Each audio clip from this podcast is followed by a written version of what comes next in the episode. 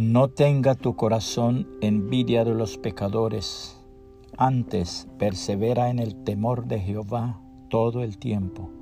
Proverbios 23, 17.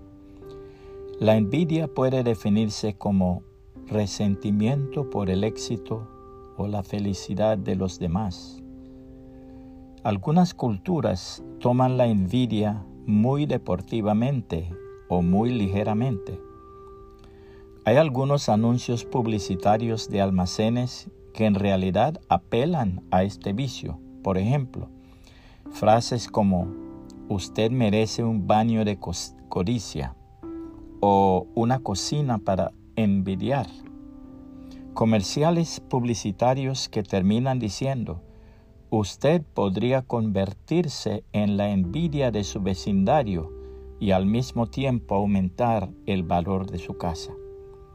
Nuestro Dios considera la envidia de una manera muy distinta y la llama carcoma de los huesos.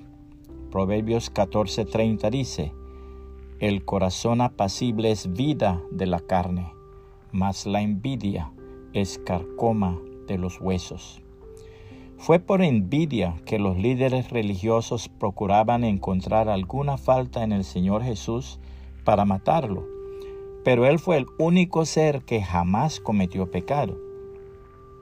En la Biblia, en Gálatas 5, 19 al 26, la envidia aparece entre las obras de la carne que destruyen la vida.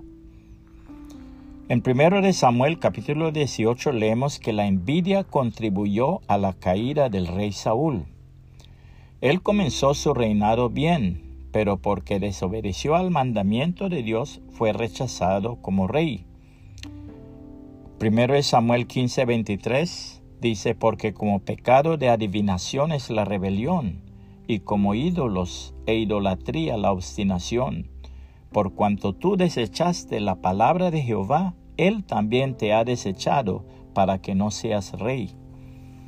En lugar de aceptar con humildad la decisión de Dios, se dejó consumir por la envidia y el odio hacia David, según el capítulo 18, 8 al 9 de 1 Samuel. De ahí en adelante Saúl se distanció de Dios y hasta buscó consejo de una hechicera. Capítulo 28, verso 7, 1 Samuel. Al final se quitó la vida después de una vergonzosa derrota por parte de los filisteos. La envidia lo destruyó. Que el Señor Jesucristo nos libre de la envidia. La envidia puede arruinar la vida. Nunca la tomes a la ligera. Que el Señor Jesucristo le bendiga y le guarde.